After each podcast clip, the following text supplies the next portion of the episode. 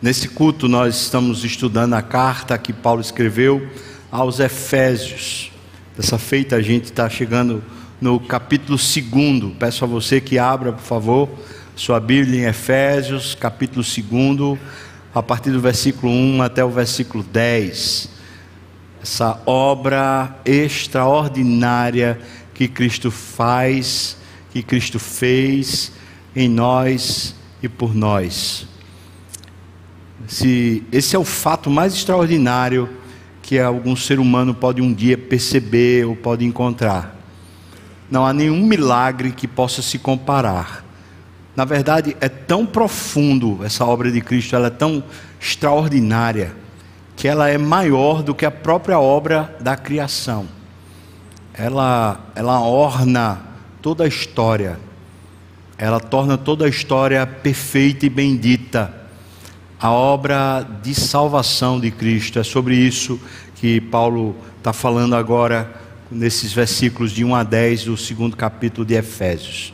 Diz assim o texto: Ele vos deu vida, estando vós mortos nos vossos delitos e pecados, nos quais andastes outrora, segundo o curso deste mundo, segundo o príncipe da potestade do ar do Espírito que agora atua nos filhos da desobediência, entre os quais também todos nós andamos outrora, segundo as inclinações da nossa carne, fazendo a vontade da carne e dos pensamentos, e éramos, por natureza, filhos da ira, como também todos os demais. Mas Deus, sendo rico em misericórdia, e por causa do grande amor com que nos amou, e estando nós mortos em nossos delitos, nos deu vida juntamente com Cristo, pela graça sois salvos, e juntamente com Ele nos ressuscitou e nos fez assentar nos lugares celestiais em Cristo Jesus, para mostrar nos séculos vindouros a suprema riqueza da Sua graça em bondade para conosco em Cristo Jesus. Porque pela graça sois salvos, mediante a fé. E isto não vem de vós, é dom de Deus, não de obras para que ninguém se glorie, pois somos feitura dele, criados em Cristo Jesus, para as boas obras, as quais Deus de antemão preparou para que andássemos nelas. Amém. Meu Deus, isso é tão rico, é, é tão profundo, meu Deus. Senhor, só pelo teu espírito isso pode ser contemplado e isso pode ser avaliado. Por isso te pedimos, meu Pai, encharca-nos aqui com o teu espírito, para que a nossa mente fique aguçada e o nosso coração inflamado, aquecido pela beleza dos feitos de Cristo, Senhor. No nome de Jesus eu te peço isso. Amém. Amém. Essa carta, a carta de Paulo aos Efésios, ela tem sido considerada a coroa dos escritos de Paulo alguns eruditos chegam a dizer que essa é a composição mais divina da raça humana. Alguns desses estudiosos, como William Barclay, vê Efésios como a rainha das epístolas paulinas. O John Mackay diz: Efésios é o maior e o mais amadurecido de todos os escritos paulinos. F.F. Bruce diz que Efésios é a pedra de cobertura da estrutura maciça dos ensinamentos de Paulo. John Stott diz o seguinte: de todos os livros da Bíblia, Efésios era o mais convincente para a situação atual, tanto da igreja como do mundo. Nós já estamos vendo, lendo aqui a carta aos Efésios, desde dois domingos atrás, e já sabemos que Paulo, quando escreveu essa carta, ele estava em prisão, ele estava lá em Roma. E ele escreve essa carta para encorajamento e também para o entendimento da igreja a respeito de quem ela é, do que Cristo fez para ela ser o que ela é e de como essa igreja, sendo uma nova sociedade do mundo, ela pode de fato viver integralmente para Deus. Essa carta tem tudo a ver com a eclesiologia bíblica, Em outras palavras, o que vem a ser biblicamente a igreja, esse corpo de Cristo. Portanto, é sobre isso que essa carta trata. Primeiro, é, o primeiro capítulo, nós vemos aqui dois pontos. O primeiro ponto, as bênçãos espirituais que nos foram dadas pela Santa Trindade. O Pai, o Filho e o Espírito Santo atuando harmonicamente, cada um em uma determinada área, para a nossa salvação e também para a glória do próprio nome de Deus. Mas ainda nesse primeiro capítulo, nós vimos Paulo fazendo uma oração. A oração é para que nós, os crentes, pudéssemos perceber a dimensão do poder espiritual que agora temos como isso é grande, como isso é rico, como isso é maravilhoso. Quando ele acaba o primeiro capítulo, então, entrando no segundo capítulo, ele vem derramar sobre nós essa maravilha, a obra extraordinária de Cristo. O que ele fez lá naquela cruz, na sua própria vida também, na sua ressurreição, mas o que ele faz hoje, porque aquela obra, com quanto tenha um tempo determinado, um momento onde ela aconteceu, ela de certa forma está acontecendo hoje, quando alguém é salvo, quando alguém se entrega ao Senhor Jesus, ela está se completando no momento da nossa salvação. Essa grande e maravilhosa obra de Cristo está dividida aqui nesses dez versículos em três aspectos. Primeiro, a obra do pecado contra nós ah, entendimento da total depravação humana, quanto estávamos perdidos e como esse cativeiro não tinha solução para nós. Segundo, a obra de Deus por nós. O que é que Cristo faz para nos salvar? Depois, a obra de Deus em nós, uma vez salvo, o que recebemos, como isso é forte e poderoso. E em quarto lugar, a obra de Deus agora por nosso intermédio, porque fomos criados em Cristo Jesus para as boas obras que Deus preparou de antemão para que andássemos por elas. Portanto, são quatro tópicos para a gente abordar e tentar entender ou aproveitar, na verdade, desfrutar a, a beleza desse, desse evangelho que está revelado aqui nesses dez versículos. Então, primeiro aspecto, a obra do pecado contra nós, e tratando sobre a obra do pecado contra nós, eu queria que a gente olhasse sobre três vieses, sobre três óticas. Primeiro, o homem está morto, e a Bíblia diz isso com contundência. E aqui eu queria que você parasse e pensasse um pouquinho.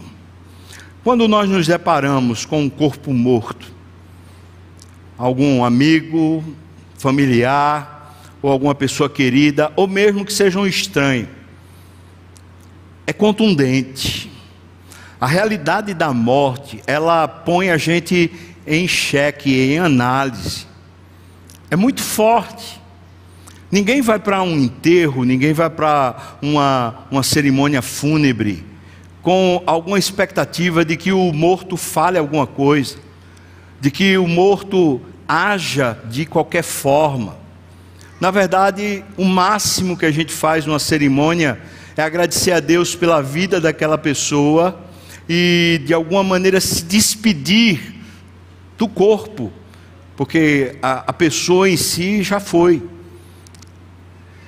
Essa realidade da morte, para nós, quando é um aspecto físico, ela é definidora, é clara, é tangível, palpável. Para nós, não resta dúvida não temos falsas esperanças, nem expectativas erradas.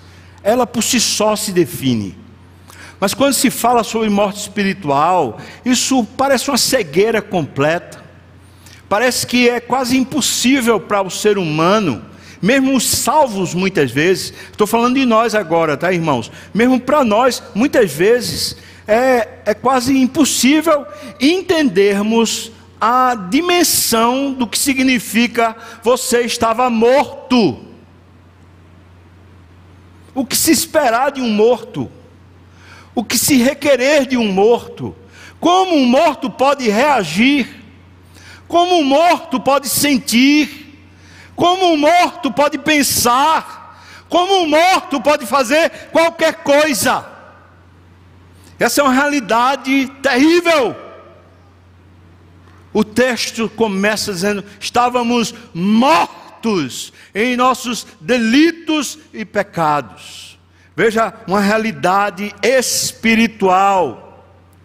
Quando o homem caiu lá no Éden, ele perde na sua natureza o espírito. Não estou falando do Espírito Santo, certo? Ele perdeu também. Mas quando ele é criado, ele é criado como um boneco de barro, e Deus então sopra o espírito no homem. E aquele espírito que Deus sopra no homem, ele passa a ser alma vivente, a própria respiração. O texto lá em hebraico é isso o sentido. A respiração do homem é o seu espírito. Mas na hora que pecou, ele perdeu o espírito dele morreu. O homem sem Deus, sem salvação, o seu espírito está morto. Acontece, irmãos, que a única parte nossa que pode se relacionar com Deus é o nosso espírito. É a única coisa que consegue de fato transitar com Deus, consegue comunicar com Deus. Deus é espírito. E portanto, se um homem não tem o espírito porque ele está morto, esse homem não tem nenhuma relação com Deus, nem é possível ter. Ele não reage a Deus, ele não sente Deus, ele não percebe Deus, porque está morto. A Bíblia tem uma linguagem muito clara, mas para nós, a realidade espiritual muitas vezes não parece ser tão objetiva, tão clara, tão contundente. Mas Paulo aqui está deixando a coisa mais objetiva, mais clara, mais transparente possível. Nós, qualquer um que hoje está salvo, nós estávamos mortos não podíamos ter qualquer relação com Deus, nós não podíamos reagir a nada de Deus, a palavra de Deus para nós era indiferente,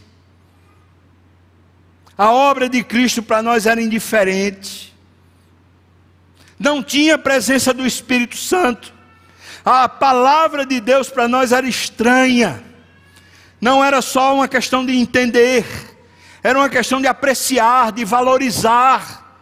É uma questão de ter intimidade, de gostar, de amar, de perceber, de sentir, de entender, de discernir. Tem a ver com vida.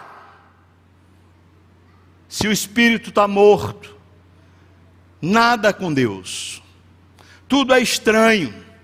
O máximo que uma pessoa que está morta no seu pecado consegue fazer são os ritos da religião.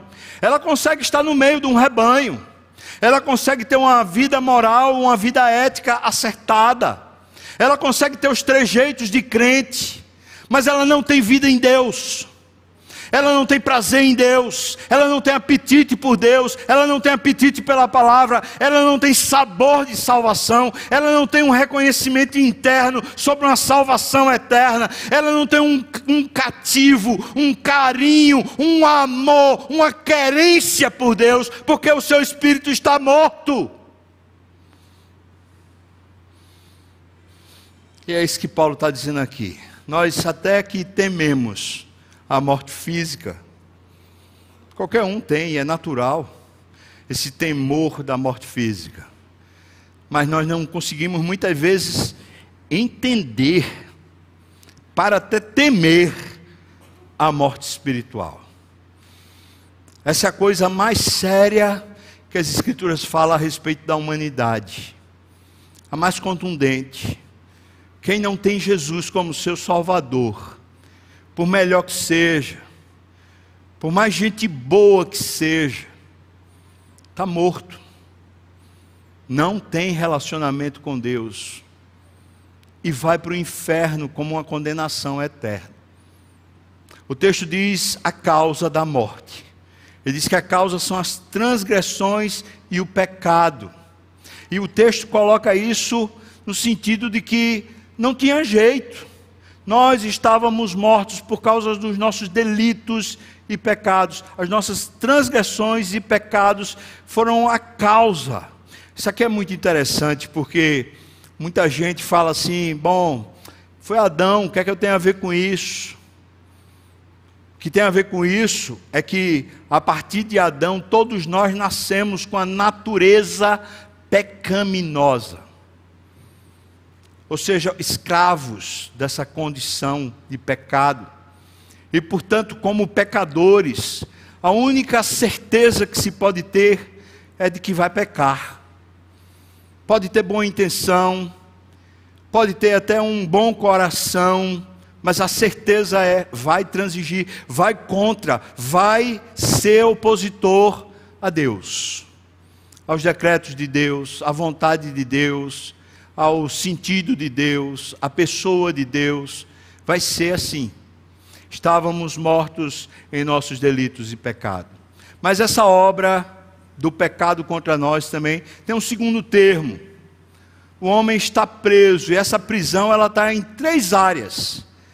Veja só, o homem está morto, espiritualmente morto. Mas segundo, ela tá, ele está preso em três áreas. Ele está preso no sentido exterior. Ele está preso pelo mundo ele diz que nós andávamos segundo o curso deste mundo. A palavra curso no original grego é o sentido de uma, um, um, uma, um curso universitário. É todo um programa de formação mental que o mundo criou para as pessoas estarem presas exteriormente presas, condicionadas àqueles mesmos movimentos, aquelas mesmas posturas, aqueles mesmos desejos, aquelas mesmas ambições. Nós estávamos mortos, estamos presos, estávamos presos ao mundo. Nós fazíamos o curso universitário do mundo andando nessas transgressões. Isso a gente poderia dizer que é uma escravidão cultural e aqui é qualquer cultura, em qualquer lugar do mundo, porque mundo é mundo. Mundo aqui não é o local físico. Mundo aqui é essa estrutura orquestrada de engendros e pensamentos que vão formando a nossa mentalidade, os nossos valores, os nossos ideais. É o mundo que gera os nossos hábitos, que vai formando na nossa carne os hábitos pecaminosos essa, essa coisa de viver em busca, por exemplo, de dinheiro. Quem é que forma isso? O pai vai e diz para o filho assim: Olha, estuda para você ser alguém. Quem é que diz isso senão o mundo? A Bíblia diz o quê? Para a gente ensinar o filho no caminho do Senhor, ensinar o filho a amar a Deus sobre todas as coisas. Mas o mundo diz para a gente ensinar o filho a amar o dinheiro, a amar o status, a amar o conforto. O mundo tem um curso, e às vezes eu e você somos os professores do curso aos nossos filhos. Às vezes eu e você somos os professores do curso aos nossos amigos. O mundo tem um curso, tem um ensinamento. E eu e você estamos envoltos nesse curso do mundo. Não estamos mais presos por causa da obra de Cristo, mas estávamos presos. E todos aqueles, por mais capazes que sejam, que ainda estão mortos nos delitos e pecados, eles continuam sendo cativos desse curso. Então, você pode ter mentes brilhantes, pessoas que conseguem uma, um grande passo na tecnologia, um grande passo na medicina, um grande passo numa condição social, um grande passo político, pessoas geniais mas que estando mortas nos delitos e pecados, elas estão presas e elas são precursores, professores do curso deste, deste mundo. Portanto, não sejamos ingênuos, seja em casa, seja na escola, seja na universidade, seja na empresa, seja onde for, as conversas, os ditames, as regras, o sistema chama-se mundo, e é o mundo que gera cultura. E portanto, maior parte da cultura que vivemos aqui no mundo, ela está toda engendrada pelo próprio maligno. O homem também está preso agora num cativeiro espiritual. O texto diz que são principados e potestades. Veja o que diz aqui o versículo, o versículo 2: é, diz: segundo o príncipe da potestade do ar, do espírito que agora atua nos filhos da desobediência. Esse espírito é o próprio diabo, e é um cativeiro espiritual. E a maneira do diabo engendrar a nossa mente o nosso coração, é a maneira de você se sobrepor à vontade de Deus. A palavra desobediência aqui não tem a ideia de simplesmente você fazer alguma coisa errada, mas de você não querer a vontade de Deus, você não aceitar os desígnios de Deus, você se sobrepor ou você se rejeitar aquilo que Deus tem definido como sendo a vida. Deus está dizendo, faça assim. Aí você diz, mas eu não suporto, mas eu não gosto, mas eu não aceito. Eu prefiro desse jeito, eu quero aquilo outro. Deus define rumos para a nossa vida, mas o homem está preso espiritualmente a um comando diabólico, a um sistema de desobediência, de rebelião, uma postura anti-Deus, anti-Cristo. Mas o homem também está preso na sua carne. A palavra carne aqui, pelo amor de Deus, não está falando do, do corpo físico, mas está falando da sua natureza, natureza pecaminosa. Aquilo que eu falei, quando o homem cai lá no Éden, ele passa a ter uma natureza pecaminosa. Isso quer dizer que, por natureza, o homem só consegue pecar. Ele não tem como se libertar disso. A natureza de alguém define esse ser, define o que ele é. E aqui está dizendo que o homem está nessa prisão. Veja o versículo 3: diz: Nós andávamos segundo as inclinações da nossa carne, fazendo a vontade da carne e dos pensamentos.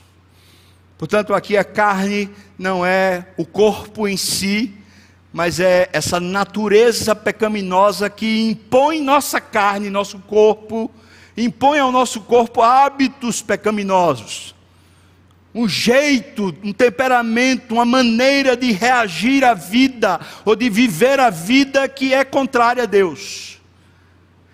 É disso que se trata a obra do pecado contra nós. O homem está preso, o homem está morto, o homem está preso, mas também o homem está condenado.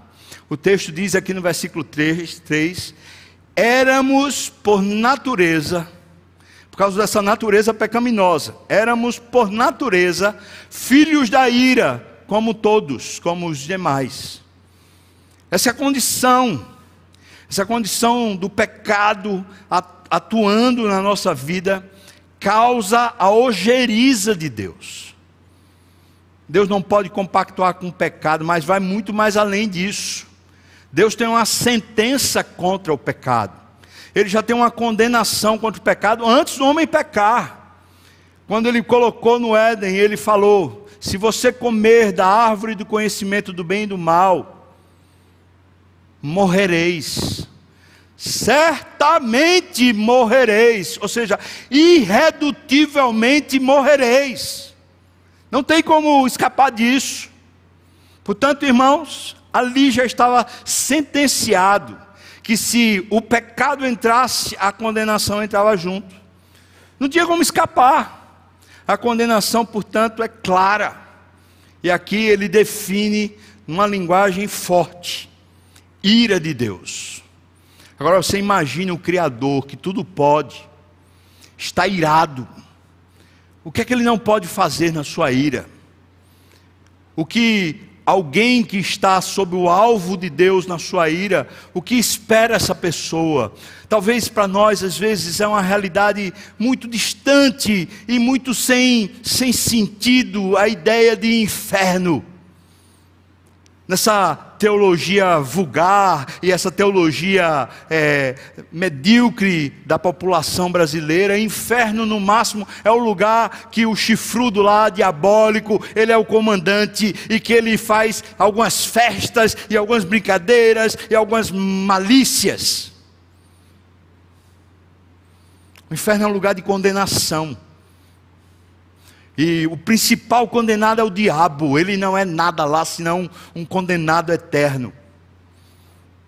É um lugar tão, tão medonho, de tanto sofrimento, que a Bíblia ali em Apocalipse diz para nós que lá, as pessoas que estiverem lá, pedirão a morte, mas não morrerão, porque elas têm que sofrer a condenação do seu pecado, a morte eterna.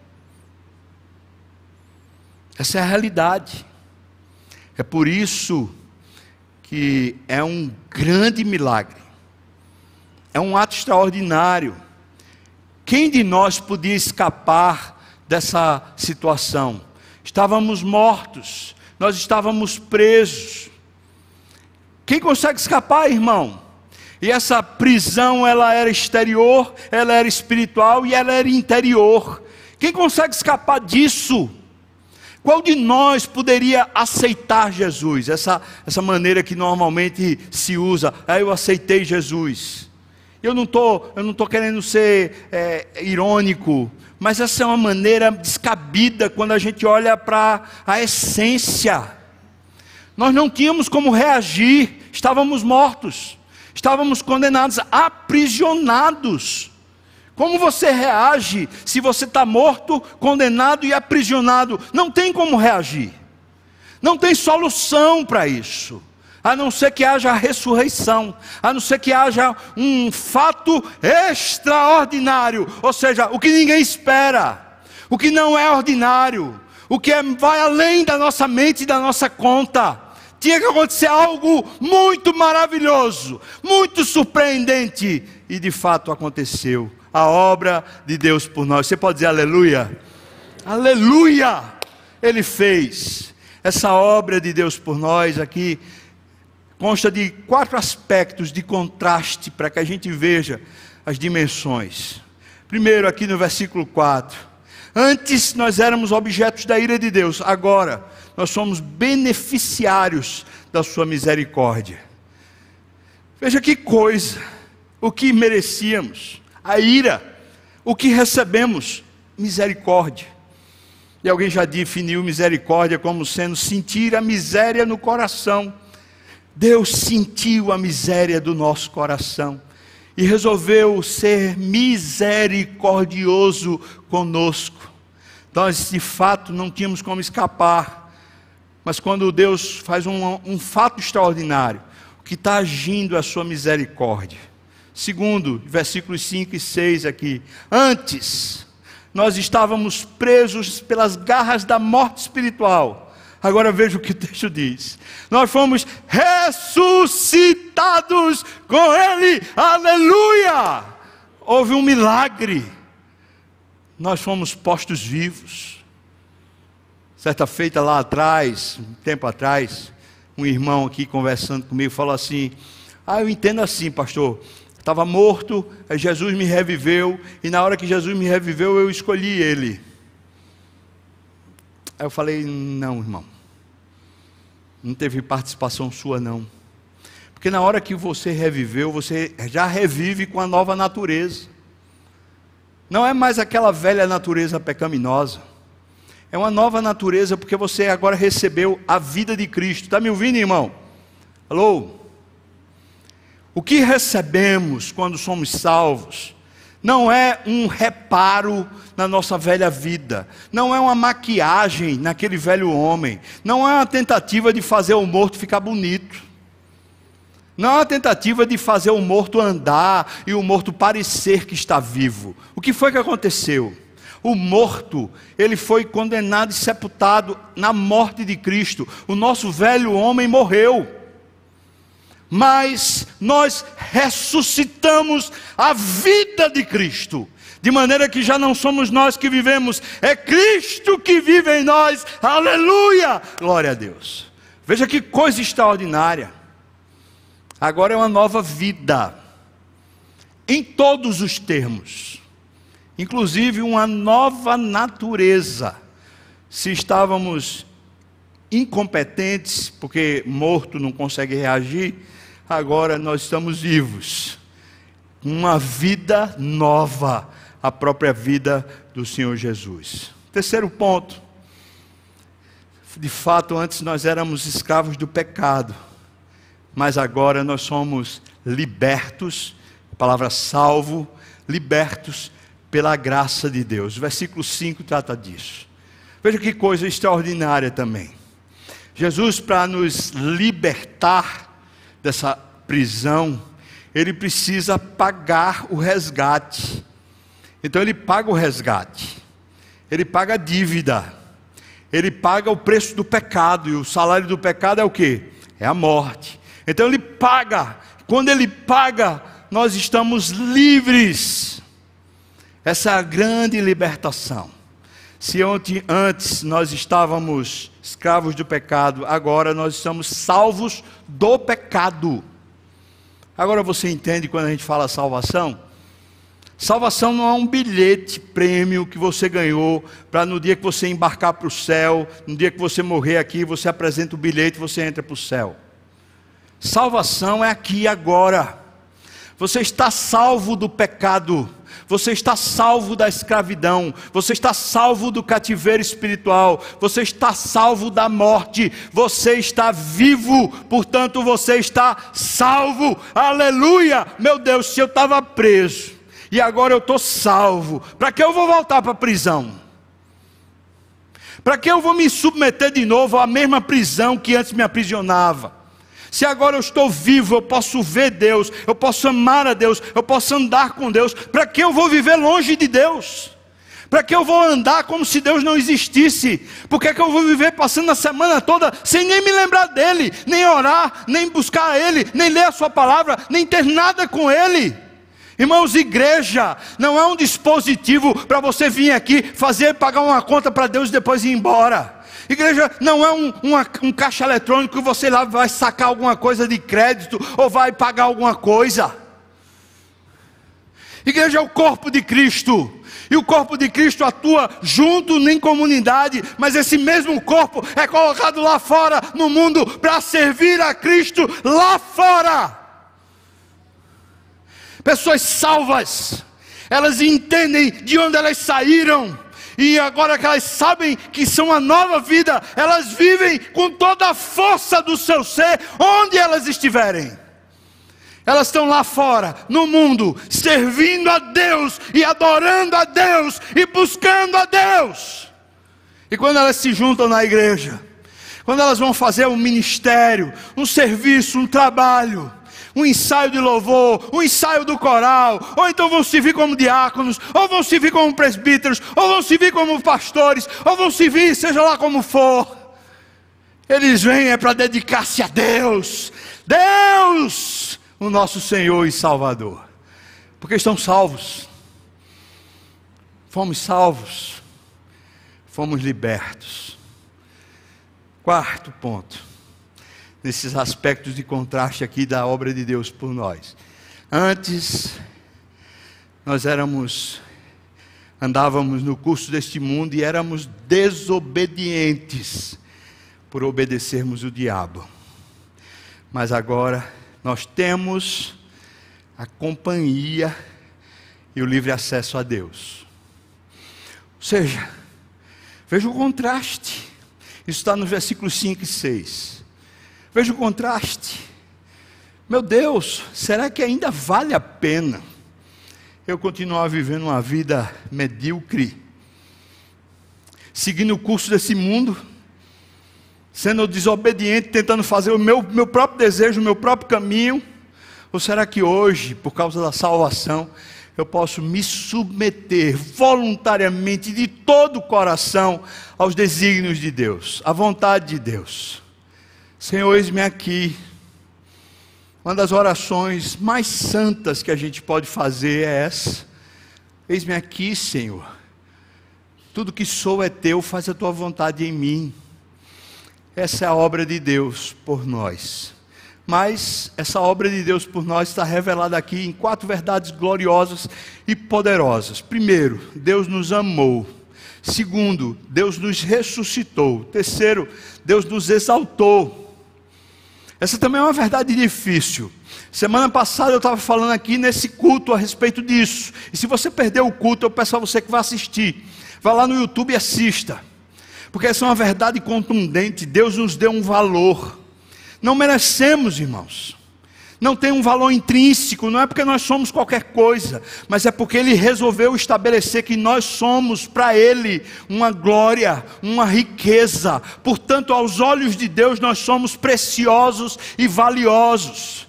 E agora, quando Paulo diz que ele nos fez assentar, no versículo 6, nos fez assentar nos lugares celestiais em Cristo, meu Deus do céu, nós recebemos uma exaltação. Deus nos exaltou. Merecemos? Não, não merecemos. Mas Ele fez. No versículo 7, Deus nos consertou para mostrar nos séculos vindouros a suprema riqueza da Sua graça e bondade para conosco em Cristo Jesus. Ele fez o que era impossível. Um morto, transgressor, ele fez um vivo, santo. Isso é extraordinário. E é impossível para a gente. Terceiro aspecto dessa obra de Deus em nós é se a gente pensar no texto como usa aqui, pois somos feituras dele. Isso aqui é um aspecto da nova criação. Feituras deles em, criados em Cristo Jesus. Cap, capítulo 2, versículo 10. Essa palavra feitura, ela no grego significa poema. Veja, é como se ele usasse agora uma linguagem figurada, dizendo que nós somos como uma escrita de Deus. Deus está desenrolando a nossa vida, escrevendo ela em forma de poema. Cada dia nosso foi escrito e determinado. Cada ponto, cada vírgula, cada sentença, cada coisa está escrita por Deus. Você pode dizer amém, irmão? Tenha um cuidado de Deus com você. Meu Deus, que coisa maravilhosa Hernandes Dias Lopes diz a respeito dessa essa palavra, desse poema, ele diz: Deus é o poeta, é o primeiro P. Segundo, Cristo é a pena que escreve, é o segundo P. O terceiro P somos nós, os homens, seres humanos. Nós somos o próprio poema.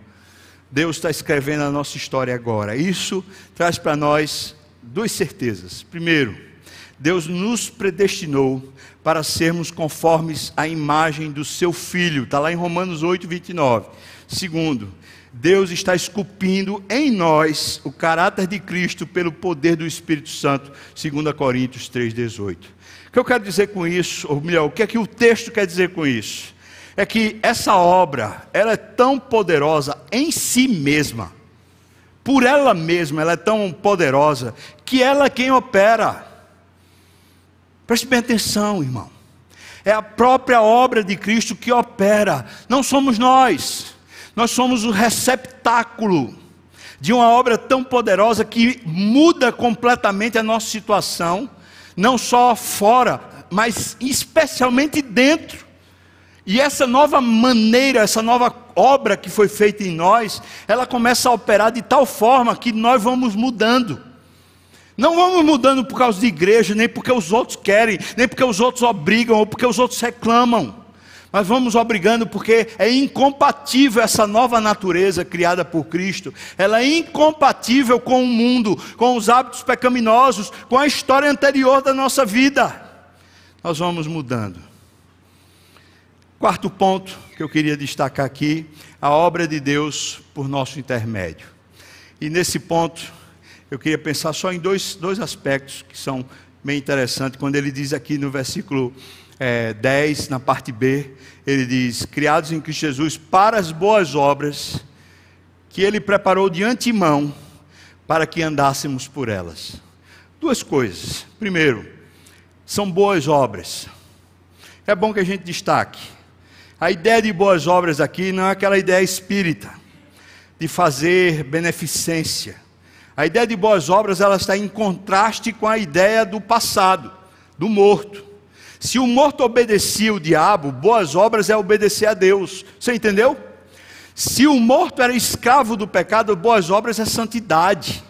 Boas obras não tem a ver com essa ideia estereotipada que o Espiritismo criou no Brasil. Boas obras não tem a ver com questões sociais. Não aqui, não na Bíblia. Boas obras têm a ver com vida santa, tem a ver com a nova maneira de você viver, viver para Deus, viver com Deus, amar a Deus, buscar a Deus, vida de piedade, vida de oração, vida de compromisso, vida de dedicação, vida de submissão, vida de entrega a Deus. Isso são boas obras. Segundo aspecto que eu queria destacar aqui, as, as boas obras que agora nós realizamos, Deus realiza por nosso intermédio, é que elas são previamente preparadas por Deus para andarmos por elas. Isso aqui é lindo. É o caminho de Deus agora para nós. Deus prepara um caminho onde as obras de Cristo vão começar a ser refletidas em nós e através de nós. Esse caminho nós somos testemunhas da obra de Deus em nós e através de nós. Veja, não somos nós o protagonista, é Deus. Deus é o protagonista que está operando através da obra de Cristo, operando em nós. Nós andamos na vida pelos caminhos todos da vida, indo e vindo, nós andamos pela vontade de Deus e vamos vivendo essa glória da percepção da obra de Deus, seja em nós, seja por nosso intermédio, mas essa percepção de que foram preparadas por Deus de antemão para que andássemos por elas. Que coisa maravilhosa, você não acha? Muita gente tem esse problema com essa questão das boas obras. Na verdade, essa tensão entre fé e obras, ela é antiga, desde Lutero. Lutero já achava que a carta, a epístola de Tiago, ela era uma palha, que ela não deveria nem estar no cânon, porque ele achava assim, ela contradizia os ensinos de Paulo. Mas três, três pontos importantes aqui para retirar essa tensão. Primeiro, é só pela fé que nós somos justificados. Nós não somos salvos pela fé mais obras, é só fé. Preste bem atenção. Entretanto, essa fé produz obras. Segundo, a salvação é uma obra monergística de Deus, ou seja, só tem a energia, a força e o empenho de Deus. Não há força humana operando na salvação. Portanto, as obras que nós realizamos agora são resultados resultado da obra de Deus e não a causa de sermos salvos. Terceiro, nossas obras não nos levam para o céu, mas nós indo para o céu levamos as nossas boas obras. Nós levamos para serem aferidas pelo próprio Deus e trazerem glória ao Cordeiro que foi morto em nosso lugar. Dessa maneira a gente quer tirar essa tensão. Um crente não deve praticar boas obras? Claro que sim. Mas não as boas obras segundo o curso desse mundo, segundo o que o mundo preceitua que são boas obras. Nós andamos nas obras que Cristo preparou, as obras de santidade, obras de vida de piedade, obras de pessoas que oram, que intercedem, que clamam, que amam, que adoram, que servem, que são submissas, piedosas, humildes, que estão sujeitas a Deus. Essas são as boas obras que Cristo preparou de antemão para que andássemos nelas.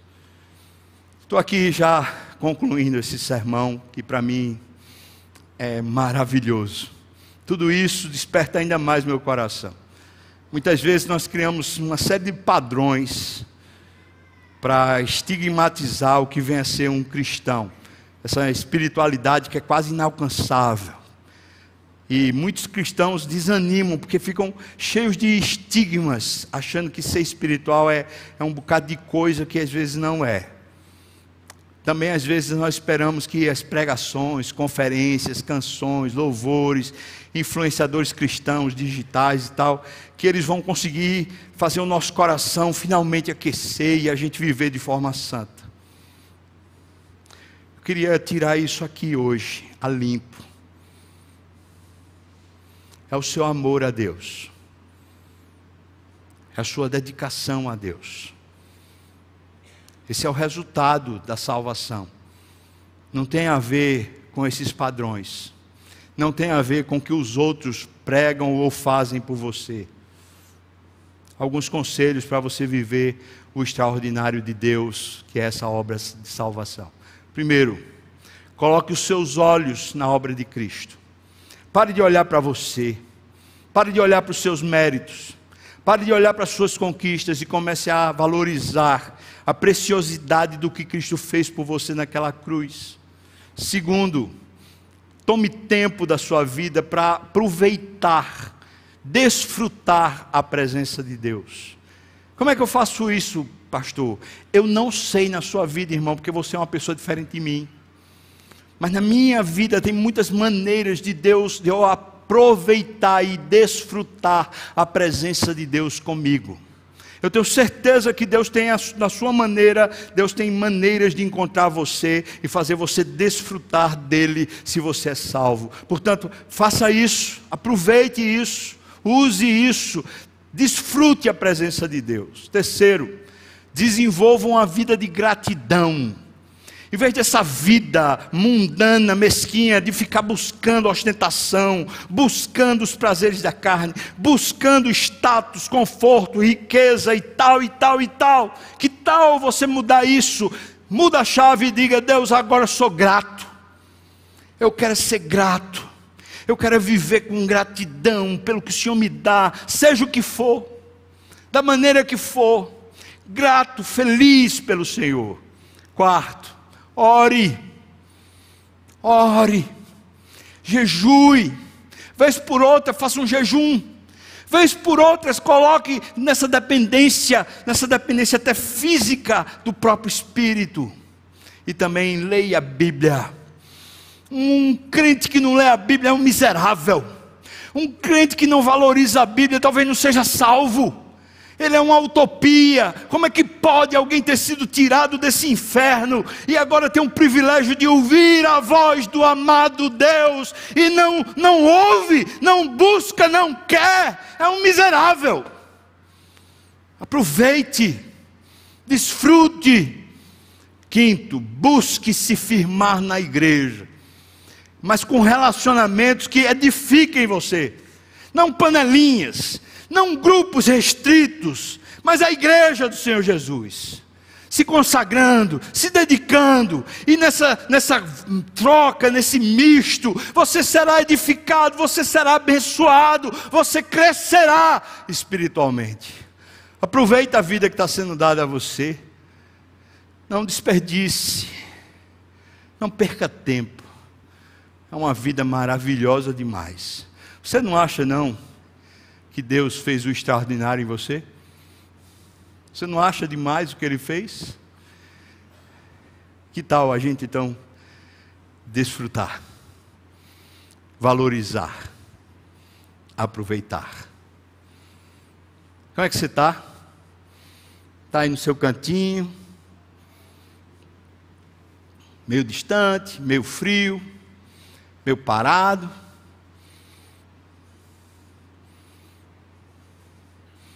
Ou então você está super ativista, faz tudo na igreja, mas como é que está o coração? Está pegando fogo, irmão? Está cheio de paixão? Como é que você está? Esse é o ponto, irmão. Essa obra desperta em nós um amor, uma gratidão, um desejo, um negócio que é maior do que a gente mesmo, esse aquecimento no coração. Deus me pôs hoje aqui nesse púlpito para chamar você ao fogo de novo. Chamar as brasas vivas dentro de você, aquecendo seu peito por tão grandiosa salvação. Deus fez e faz o extraordinário na sua vida. Aproveita e desfruta no nome de Jesus. Amém. Vamos orar, irmãos. Que tal a gente orar e agradecer e junto com a gratidão a gente se dispor? Você topa? Você topa agradecer e se consagrar, se dispor? Eu queria que você ficasse de pé para a gente orar. Peça ao conselho que venha para cá, para a gente poder distribuir a ceia do Senhor agora. Deus, eu não tenho palavras para agradecer porque é um mistério profundo, é uma coisa tão grandiosa que não tenho na minha mente como dimensionar, Senhor. mas o Senhor sabe dentro de nós tamanho da nossa gratidão e amor por causa do que o Senhor fez. Deus, tu mereces tudo, Senhor. Já merecias sem ter feito nada por nós.